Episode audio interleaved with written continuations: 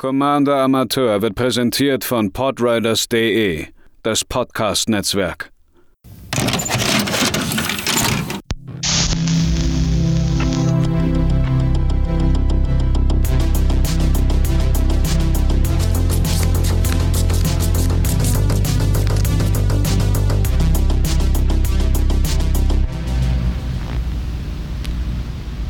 Einen wunderschönen guten Tag, liebe Zuhörerinnen, hier bei einer weiteren Folge von Commander Amateur. Mein Name ist Matze, ich benutze ihn Pronomina und heute geht es ins Weltall. Ich kann nicht singen. Ähm, die Doctor Who Commander Decks stehen vor der Tür und ich bin durchaus Fan. Äh, ich habe jetzt sehr, sehr, sehr lange nicht mehr Doctor Who verfolgt. Einfach weil es in Deutschland legal recht schwer zu verfolgen ist, wenn ich mich recht entsinne. Ich hatte damals, als es bei Netflix gab, komplett äh, ab New Who, also ab Christopher Eccleston bis, ich glaube, zumindest die erste Staffel von Peter Capaldi äh, durchgeguckt, sprich 9.10., äh, 11., 12., und 13. Doktor müsste das gewesen sein. Ähm, die habe ich alle äh, durchgeschaut und ähm, bin dementsprechend durchaus äh, angetan. Und ich war verwirrt, als die Ankündigung kam, wenn man weiß, dass so Leute wie Gavin Verhey einfach große Who-Fans sind, dann ähm, ergibt das schon durchaus mehr Sinn aber ein komplettes Universes Beyond Commander Decks für Doctor Who war ich immer der Meinung, dass es vielleicht ein bisschen zu nischig ist. Aber zumindest, wenn man äh, sich so die Resonanz auf Social Media anguckt, ähm, die Who-Fans sind super happy mit den Karten und diejenigen, die es nicht sind, die haben wahrscheinlich jetzt nicht so richtig Bock reinzugucken. Muss man auch äh, sich für Zeit nehmen, denn das Ganze ist campy. Es ist vor allen Dingen bei New Who am Anfang sehr trashig. Aber dafür sind irgendwann die Geschichten, die erzählt werden, so unfassbar gut. Äh, das ganze Doctor Goes to War Ding, ähm, die gesamte Geschichte mit Rose oder äh, ihrem Donna und ihren Eltern, das ist alles so cool, dass äh, ja man einfach dran bleibt. Also äh, solltet ihr die Möglichkeit haben, guck gerne rein. Ich bin sehr, sehr gespannt, denn äh, Disney Plus hat jetzt die Ausstrahlungsrechte, zumindest international, für die neue Staffel mit Kuti Gatwa, äh, bekannt aus Sex Education. Mm, ich hoffe, dass sie dann auch noch den äh, Rest in den Katalog aufnehmen. Das wäre der Shit. Aber wir sind hier, um über Magic-Karten zu sprechen. Und zwar äh, habe ich heute dann eine Art äh, Amateur-Awards hierfür geplant. Ich habe mir jetzt so ein paar Karten rausgesucht, bei denen ich mir denke, das ist richtig geiles Zeug, das ist super, das macht Spaß und ähm, ich werde die Karten einfach mal durchgehen. Die ersten beiden Karten sind Flavor. Wins. Ähm, ich hatte es ja gerade schon gesagt, die Who-Fans waren super glücklich mit den Karten. Und von dem, was ich kenne und was ich gesehen habe, kann ich dem nur zustimmen. Ähm, die ganzen Quirks und seltsam, seltsam Begebenheiten und alles Mögliche, was äh, Dr. Who so bietet, wurden meiner Meinung nach richtig gut getroffen. Und eben auch die Stories, die erzählt werden. Und ähm, die beiden Karten, die ich rausgesucht habe, haben tatsächlich miteinander zu tun. Es ist einmal Regenerations Restored. Ein weißes, ein blaues für ein Enchantment hat Vanishing 12. Das heißt, es kommt mit zwölf Zeit-Countern drauf äh, ins Spiel und am Anfang unseres Upkeeps müssen wir einen Time oder nehmen wir einen Time-Counter runter und sobald der letzte entfernt wurde, äh, müssen wir es opfern. Und immer wenn ein oder mehr Time-Counter von Regenerations Restored runtergenommen wird, äh, wenden wir Hellsicht 1 ein und bekommen Leben. Und falls Regenerations Restored dann keine Time-Counters mehr hat, schicken wir es ins Exil. Und wenn wir das machen, dürfen wir einen Extrazug nehmen. Warum ist es so flavorful? Ähm, es zeigt den Tod des Doktors. Denn Time Lords haben eigentlich nur zwölf Regenerationen.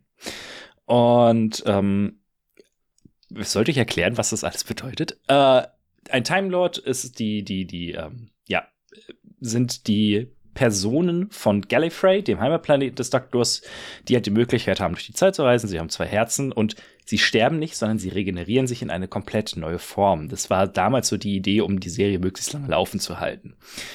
Und wie gesagt, eigentlich haben sie nur zwölf Regenerationen, Aber der Doktor ist natürlich äh, clever und ähm, konnte dem Ganzen ein Schnippchen schlagen, beziehungsweise ist, ich weiß gar nicht mehr, wie genau das ablief, aber er schafft es tatsächlich, die gesamten Regenerationen wiederherzustellen, auf Null zu setzen, sodass er zwölf neue Leben hat. Und das passiert halt äh, mit Regenerations Restored. Deswegen sind es diese zwölf Counter, die man runternimmt und sobald alle weg sind, dürfen wir einen Extrazug nehmen, weil es ist sozusagen eine Extra-Runde. Das Ganze passiert dann ähm, in Transalore, äh, dem Planeten. Und Transalore Clock Tower ist ein legendäres Land, was für ein blaues tappen kann. Und dann dürfen wir einen Time Counter drauflegen. Für ein farbloses und ein blaues können wir es tappen und zwölf Zeitcounter runternehmen. Wie kommt das bloß? Und äh, den Clock Tower ins Exil stecken. Wir dürfen unseren Friedhof und unsere Hand in unsere Bibliothek mischen und sieben neue Karten ziehen. Das dürfen wir aber nur machen, falls wir einen Time Lord kontrollieren. Äh, genau das gleiche wie eben gerade, ne? Wir haben diese zwölf Regenerationen. Es ist nochmal ein kompletter Neustart von vorn und das wird hier halt gezeigt und das liebe ich. Ähm, es ist tatsächlich, es war, glaube ich, ein Winter Special damals und es war auch eines der, äh, ein, ein sehr schönes, äh, schöner Abschluss für Matt Smith, wenn ich mich richtig entsinne, ist es das. Ähm, danach kommt ja Peter Capaldi äh, und Artwork-technisch habe ich sofort die Flashbacks an diese Folge, äh, obwohl ich das vor Ewigkeiten erst gese also gesehen habe. Dementsprechend flavormäßig ist das ganze Set ein Win und die beiden Karten haben mich halt sehr an diese schöne Zeit erinnert, in der ich das alles gesehen habe. Dann kommen wir jetzt zu ein paar Karten, bei denen ich denke, okay, ähm, die sind so cool, die äh, muss man irgendwie mitnehmen, die muss ich erwähnen. Das sind jetzt insgesamt ein, zwei, drei, vier, fünf Stück. Und ähm, ja, es sind jemals, jeweils für verschiedene Archetypen oder äh, irgendwelche welche interessanten Strategien, glaube ich, einfach coole Sachen. Als erstes haben wir Danny Pink. Drei farblose, ein blaues, ein legendärer Mensch, Soldat, Berater, ich weiß gar nicht, wie Advisor äh, übersetzt wird, hat Doctors Companion, er hat nicht Doctors Companion, er war kein Companion. Wichtig. Komme ich zum Schluss zu, was es ist. Hat einen Mentor. Immer wenn diese Kreatur angreift, dürfen wir einen 1-1-Counter auf eine angreifende Kreatur legen, die weniger Stärke hat. Und Kreaturen, die wir kontrollieren, haben, immer wenn ein oder mehrere Counter auf diese Kreatur äh, gelegt wird, äh, das erste Mal in jedem Zug, also ne, äh, immer nur einmal, äh, ziehen wir eine Karte. Ähm, wir sind in Blau. Das heißt, äh, sowas wie Jeskai Token oder sowas ähnliches ist entspannt möglich. Simic, äh, Simic 1.1 Counter ist auch was Beliebtes. Und Danny sagt nicht mal, welche Art von Counter wir rauflegen müssen. Und das heißt, es können nicht nur 1-1-Counter sein, es kann auch irgendein anderer Bullshit sein. Wie die äh, Fähigkeiten-Counter in ähm, Capenna mit den, ähm, ja, ich weiß, dass Falco Sparra der, der Kopf des Ganzen ist. Ich weiß gerade. Brokers. Bei dem Broker. Ähm, die haben ja auch diese Ability Counter. Und ich meine, ja, man arbeitet relativ viel mit irgendwelchen Marken und dass man dadurch dann auch immer noch Karten ziehen darf, um das auf jeder Kreatur, die wir haben, ähm, das macht Danny, glaube ich, zu einer der besten Karten in diesem gesamten Set, glaube ich. Und äh, die, die, ähm, der Floor der Karte ist relativ gering. Vier Mana ist nicht wenig für eine 4-3er, aber die Menge an Karten, die Danny euch ziehen kann, ist auf jeden Fall wert, äh, das Ganze mal genau zu untersuchen. Dann ähm, hätte auch flavormäßig sein können, äh, Wer Doctor Who kennt, kennt diese Szene. Uh, This is how it ends. Drei farblose, ein schwarzes für ein Instant. Eine ähm, Kreatur, oder ihr dürft, äh, der Besitzer einer Kreatur äh, muss sie zurück ins äh, hier Deck mischen und äh, muss dann eine Entscheidung treffen. Die Villainous Choice ist ein Thema des äh, Antagonisten-Decks. Entweder verlieren sie fünf Leben oder sie müssen eine andere Kreatur in die Bibliothek mischen. Äh, ihr werdet so mit Indestructible Kreaturen zum Beispiel los. Das ist immer super. Und äh, für vier Mana theoretisch zwei Karten loswerden oder fünf Leben verlieren oder eine Karte und fünf Leben ist schon mal eine ganze Menge. Könnt ihr theoretisch als äh, Killspell nutzen, äh, dann wird, wird die Person immer eine andere Kreatur in die Bibliothek mischen, außer sie haben keine. Da geht's, glaube ich, nicht, wenn ich mich richtig äh, täusche. Äh, wenn ich mich nicht täusche. ähm, aber ist insgesamt ein sehr, sehr cooler Spruch. Und flavormäßig äh, steht halt drauf, äh, hier ist ein, also there's a gravestone here for someone with the same name as me. Äh, das ist der Moment, in dem Rory Williams von den Weeping Angels, ähm, ja, erfasst wird, was äh, zu einem der für mich zu einer der emotionalsten Szenen des ganzen äh, von ganz Doctor Who führt. Es ist schon super krass. Die Weeping Angels eh mega geile Antagonisten, mega äh, coole Monster, die sich da ausgedacht wurden und ein sehr schöner Spruch, der diesen äh, wichtigen Moment äh, schön auffängt.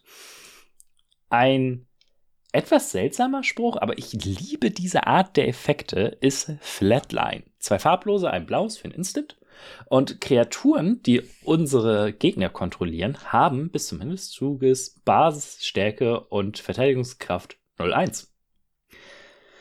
Ähm, es gibt eine ähnliche Karte in Schwarz, Sun Spoiling. Die hat noch äh, Split Second, kostet ein farbloses, zwei schwarze und geht nur auf eine Person, also auf einen Spieler.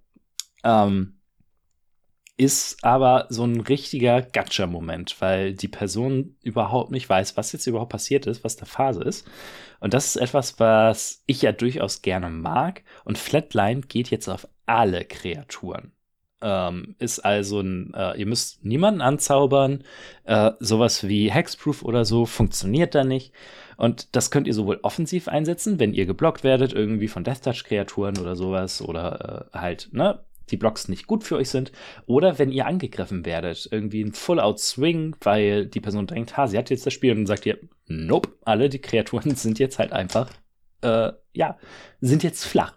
Und äh, das ist ein Effekt, den ich sehr gerne mag, äh, der sehr, der kommt so ein bisschen out of nowhere mhm, und kann, glaube ich, zu sehr, sehr witzigen Spielmomenten führen. Deswegen äh, großer Fan. Dann eine der wenigen Karten, von denen ich nicht weiß, äh, worauf das Ganze basiert. Ist The Curse of Fenric. Zwei farblose, ein grünes, ein blaues für eine Saga. Es gibt sehr viele Sagen in dem Deck, was natürlich cool für mich ist, als äh, ein Nazi-Spieler. Ähm, für jede, also Chapter 1. Für jeden Spieler, jede Spielerin dürfen wir bis zu einer Kreatur, die diese Person kontrolliert, zerstören. Für jede Kreatur, die auf diese Weise zerstört wird, äh, macht der, die besitzende Person ein 3-3 grünen Mutantenkreaturen-Token mit Death Touch. Es ist also eine Art Beast Within auf alle Personen, nur dass der Token noch Death Touch hat. Ist natürlich ein bisschen schwierig, aber ähm, das nehmen wir gerne mit. Denn Chapter 2, eine Nicht-Token-Kreatur, wird zu einem 6-6 legendären äh, Horror namens Fenric und verliert alle anderen Fähigkeiten. Oder verliert alle Fähigkeiten. Ähm, ein 6-6er jemandem zu geben, klingt jetzt erstmal ziemlich krass, kann allerdings auch, ich meine, auch ein Vorteil sein, wenn es irgendwie ein Combo-Piece ist, wenn es ein äh, Blightstil-Kolossus oder irgendwie sowas ist, äh, könnt ihr den damit loswerden. Und warum ist es nicht so schlimm, wenn der 166er rumliegt? Äh, Chapter 3, ein Mutant äh, kämpft gegen eine andere Kreatur namens Fenric. Das heißt, ihr werdet, dadurch, dass die Mutanten 3-3 sind, werdet ihr den Horror-Kreaturen-Token los. Ihr könnt damit natürlich auch eine eigene Kreatur äh, ja, verzaubern. Ihr könnt irgendwelche Shenanigans machen mit ähm, Maskwood Nexus, weil dann sind alle eure Kreaturen Mutanten. Und äh, ich glaube, es gibt sehr viele Möglichkeiten, das Ding so ein bisschen äh, zu brechen, beziehungsweise in euren, zu euren Gunsten zu drehen. Und das ist das, was es so cool macht. Und ich glaube, das ist einfach eine sehr coole Saga, eine sehr, äh, ja, einfach äh, eine variabel einsetzbare Sage. Es ist einfach auch Removal und das äh, nimmt man ja eigentlich immer ganz gerne mit. Zu guter Letzt ist so dieser kleine Übergang zwischen Lieblingskarten und, äh, und den Karten, die glaube ich, äh, wenn man ein Deck hat, wo das reinpasst, in jedes Deck kommen. Äh, es ist Time Reaper. Drei farblose, zwei schwarze für einen äh, Alien-Horror. Hat fliegend und Eile. Und immer wenn Time Reaper einem Spieler Kampfschaden zufügt oder Spielerin, dürfen wir eine ähm, Face-Up-Karte, also eine aufgedeckte Karte, die diese Person im Exil kontrolliert, auf dem äh, unter die Bibliothek legen. Falls wir es tun, bekommen wir drei Leben. Es ist eine Karte, die Decks wie Prosper einfach komplett zerlegt. Ähm, Rot hat halt diese, ganz viel diesen Impuls-Draw, dass man Karten ins Exil schickt und äh, die dann entweder in dieser Runde oder bis zur nächsten Runde spielen darf. Und gerade letzteres wird halt vom Time Reaper enorm gepunished. Vor allen Dingen auch, weil äh, durch Eile können wir sofort angreifen. Das ist eben das super coole. Ähm, mit dem Precons kommt auch eine ganze Menge an Suspend-Kram rein, wogegen der Time Reaper natürlich auch sehr effektiv ist. Und dass ihr dann auch noch mal drei Leben bekommt, die Karte loswerdet und vier Schaden gemacht habt, ähm, ist einfach ein, eine äh, Mischung, die ich sehr cool finde und von der ich auch glaube, dass ähm, sie erstaunlich effektiv ist, weil eine ganze Menge an Impulsdraw inzwischen im Spiel ist und man so den ganzen Deckel draufsetzen kann, beziehungsweise das ein bisschen im Schach hält. Und das ist einfach eine äh, Sache, die ich sehr spannend finde und von der ich auch glaube, so ein 4-4er Bieter in der Luft ähm, kann so ein Spiel auch ganz schön schnell entscheiden. Deswegen würde ich mir überlegen, den in mehr Decks reinzutun. Eine Karte, die allerdings dann in jedes Artefakt-Deck kommt oder in jedes Deck, was mit Artefakt-Kreaturen agiert, ist Delete. Die guten alten Cybermen sind da. Äh, kostet zwei rote und X. Und Delete fügt jeder Nicht-Artefakt-Kreatur und jedem Spieler X Schaden zu. Einfach, simpel, Boardwipe, Schaden, ihr behaltet eure Armee, die anderen sind alle tot. Ihr dürft jetzt mit all euren Artefakt-Kreaturen äh, angreifen und Leute aus dem Spiel nehmen. Viel mehr gibt's da gar nicht zu sagen. Es ist ein im richtigen Deck ist es ein einseitiger Boardwipe. Und das ist enorm mächtig. Immer. Und gerade eben für die Mana-Kosten, für sechs Mana theoretisch kriegt man das meiste vom Feld oder in vielen Fällen. Wenn er jetzt irgendein Galter-Spieler am Start ist, ist es natürlich ein bisschen schwieriger, aber das kriegt man, oder die kriegt man im Monorot eh relativ schwer weg. Und das ganze Nicht-Artefakt-Kreaturen-Gedöns macht das Ganze halt eben sehr, sehr einseitig und ähm, ja, äh, einfach zu eurem Vorteil. Ähnlich rundum stark ist Cyber Conversion. Die Cybermen haben anscheinend ganz gute, ganz gut abgeräumt. Zwei blaue für ein Instant. Wir äh, drehen eine Kreatur um und dann ist es ein 2-2 Cyberman Artefakt Kreaturen Token. Äh, nicht Token, sondern es ist einfach nur ein 2-2er Cyberman. Äh, es ist Removal. Ähm, es ist eine Rapid Hybridization, es ist Reality Shift, es ist, ähm, wie heißt es, Pongify. Das Ganze nur in äh, besser. Denn äh, es gibt keine Death Trigger. Ähm, also Reality Shift ist vielleicht noch ne, ein bisschen das, das, was da, da näher dran ist. Allerdings, wenn ihr Reality Shift habt, da wird eine Kreatur ins Exil geschickt, die obere Karte wird manifestet, das heißt, die wird umgedreht als 2-2 aufs Spielfeld gelegt. Wenn es eine Kreatur ist, darf, man, darf die Person sie für ihre Mana-Kosten äh, casten oder umdrehen. Und das ist bei Cyber Conversion halt nicht da. Das, die Kreatur ist einfach weg, es ist ein 2-2 Cyberman. Wenn ihr damit zum Beispiel äh, Commander umdreht, wird es sehr schwer für die Person, die wieder äh, in die Command Zone zu bekommen, weil ähm, es, sie wechselt ja keine Zone. Das heißt, ihr kriegt diesen, ihr dürft den Commander nicht zurück in die Command Zone legen. Ihr müsst sie irgendwie sterben lassen. Und dadurch ist Cyber Conversion einfach enorm guter Removal. Und ähm, nämlich werde ich auf jeden Fall in mehrere meiner äh, blauen Decks tun, wenn ich mir Singles bestelle. Und wenn wir schon bei den Cybermen sind, Kommen wir doch zu den Commandern, bei denen ich denke, okay, das sind äh, Karten, um die man richtig coolen Deck bauen kann. Und sofort, als sie gespoilt wurde, habe ich mir gedacht, Missy ist ein richtig witziges, richtig cooles Deck. Äh, kostet drei farblose, ein blaues, ein schwarzes, ein rotes, also eine Grixis-Commanderin, Time Lord Rogue, 4-5. Immer wenn eine andere Nicht-Artefakt-Kreatur stirbt, kommt sie äh, zurück aufs Spielfeld unter unserer Kontrolle Face down und getappt. Es ist ein 2-2 Cyberman Artefakt Kreatur Token, äh, Kreatur. Den Token muss ich da rausnehmen. Am Anfang unseres Endsteps äh, hat jeder Gegner wieder eine Villainous Choice. Jede Artefaktkreatur, die wir kontrollieren, fügt dieser Person einen Schaden zu. Oder wir ziehen eine Karte und Chaos ensues. Das ist dieses, ähm, oh, ich habe das schon wieder vergessen, wie die, äh, wie dieses Format heißt, wo man durch die verschiedenen Welten hoppt. Äh, Planar Chaos? Nee. Das ist auf jeden Fall ein Effekt dafür. Aber sonst ähm, habe ich mal um Missy rumgebraut ein bisschen aus Spaß. Ich werde das Deck wohl nicht zusammenschmeißen, aber äh, ich glaube, man kann sie auf verschiedene Arten bauen. Es ist natürlich ein höchst äh, interaktives Deck. Theoretisch, wenn man sehr viel Remove spielt, kriegt ihr die Kreaturen als Cyberman wieder und habt dadurch dann äh, schöne Effekte. Aber was ich damit zum Beispiel gemacht hatte, war ein Morph-Deck zu bauen. Denn ähm, ihr könnt ja eure eigenen Kreaturen opfern, dann werden sie zu Cyberman und wenn es Morph-Kreaturen sind, kann man sie für ihre Morph-Kosten wieder aufdecken. Ich habe sogar mehrere Arten gesehen oder rausgefunden, wie man mit Missy Infinite gehen kann. Äh, auch sehr lustiger Spaß, zum Beispiel mit Morph-Kreaturen, die, ähm, wenn man sie aufdeckt, Schaden machen und äh, man muss sie, aber man deckt sie auf, indem man eine Karte aus der Hand vorzeigt, eine schwarze zum Beispiel. Und wenn man dann ein Sack-Outlet hat, was frei ist, ne, kann man immer wieder die Karte umdrehen und Schaden schießen.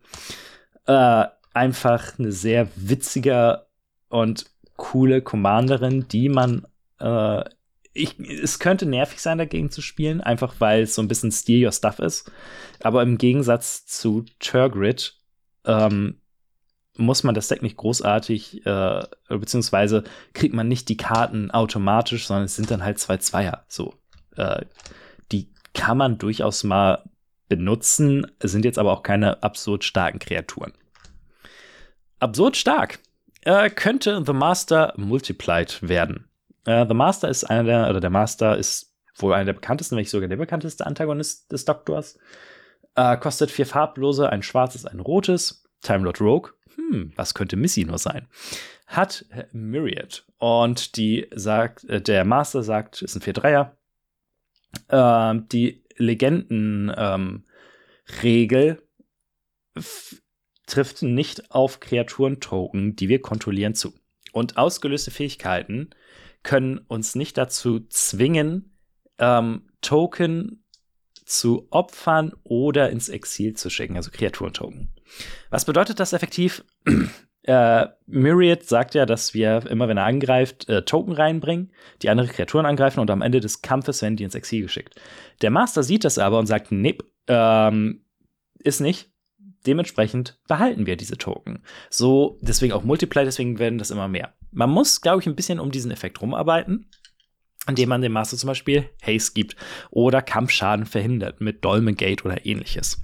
Aber äh, sobald das einmal ins Rollen kommt, ist es, glaube ich, ein Deck, was sehr viel Spaß machen kann, denn ihr könnt eine ganze Menge an coolen legendären Kreaturen kopieren ähm, zum Beispiel in Rot äh, so ähnlich funktionieren, wird ja auch mein Drachendeck mit Thamba Short äh, funktionieren, dass ihr einfach coole ETB-Effekte auf, jetzt in dem Fall sind es Drachen, aber hier könnt ihr dann coole ETB-Effekte von legendären Kreaturen andauernd wieder nutzen und die bleiben da.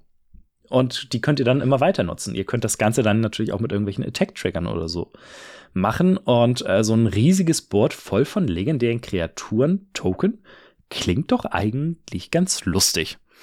Ähm, muss man mal sehen, wie sich das am Ende ausspielt. Sechs Mana ist natürlich auch eine ganze Menge für äh, einen Commander, aber ich glaube, da könnte ein richtig, richtig witziges Deck draus werden. Und zu guter Letzt, ich konnte diese Folge nicht beenden, ohne Dan Lewis zu erwähnen. Denn äh, das ist eine Karte, die ich bei der Arbeit spoilen durfte. Ich habe einen äh, kleinen Artikel geschrieben über zwei Karten und Dan Lewis gehört halt dazu. Ein farbloses, ein rotes legendäre Kreatur Mensch. Der hat jetzt Doctors Companion. Das heißt, wir dürfen zwei Commander haben, wenn das andere ein Doktor ist. Und nicht Kreaturen, nicht Ausrüstungsartefakte, die wir kontrollieren, sind Ausrüstung zusätzlich zu den anderen Typen und haben die ausgerüstete Kreatur kriegt plus 1 plus 0 und wir können es für ein farbloses ausrüsten. Äh, ich habe hier schon ähm, ein, ein Deck zusammengeworfen. Ich bin am überlegen, also ein bisschen dran rumwerken werde ich wohl noch, aber ich glaube, das ist ein Deck, was ich in meine Sammlung mit aufnehme. Denn der Effekt von Dan ist so unique, dass es eine andere Karte gibt, die was ähnliches macht. Das ist Bludgeon Brawl. Ähm, Und man, ich noch nicht so richtig weiß, wie genau man das Ganze spielt. Äh, ich finde es super cool. Ich werde es auch ohne einen Doktor spielen, sondern einfach nur Dan in der Command Zone. Die Idee, die ich jetzt hatte, war, dass ich einfach nur, ich glaube, ich habe 20 Mana-Rocks in dem Deck.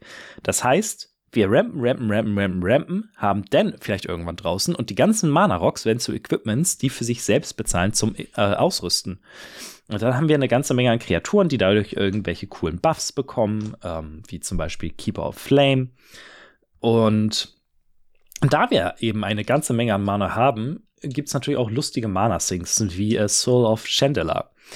Und die äh, für fünf Mana schießt sie drei Schaden der Kreatur und deren Besitzer. und dann können wir eben mit einer riesigen, ausgerüsteten Kreatur angreifen. Natürlich sowas wie First oder Double Strike ist dann natürlich super gut, weil plus 1 bis 0 ist jetzt nicht der krasse Buff. Aber ähm, ich bin einfach sehr gespannt, wie sich das Ganze spielen wird. Äh, ich werde vielleicht mal die Liste, die ich habe, schon äh, verlinken. Ich habe äh, auch auf dem Discord-Server der Podriders einen kleinen Thread angefangen. Äh, falls jemand darüber äh, diskutieren möchte, was ihr vielleicht noch für Karten habt, kommt gerne dahin. Und ähm, ja, ich finde es einfach einen super coolen Effekt und bin sehr gespannt, wie sich das am Ende spielen wird.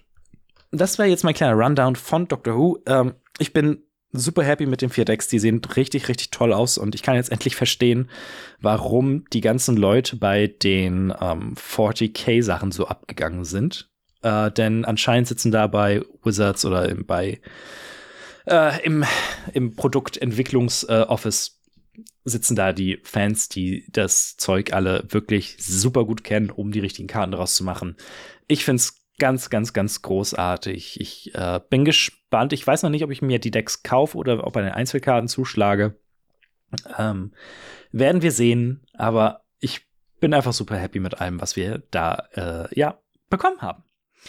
Falls ihr das toll findet, was ich hier mache, freue ich mich über jedwede Form von Interaktion. Sei es bei Spotify bei dieser komischen Kommentarfunktion, wo ich nicht drauf antworten kann. Sei es ähm, bei Spotify auch oder bei Apple Podcast über Sterne. Ihr kommt vielleicht auf den Discord-Server der Podriders, wo wir eine eigene Ecke haben. Den Link findet ihr in den Show Notes.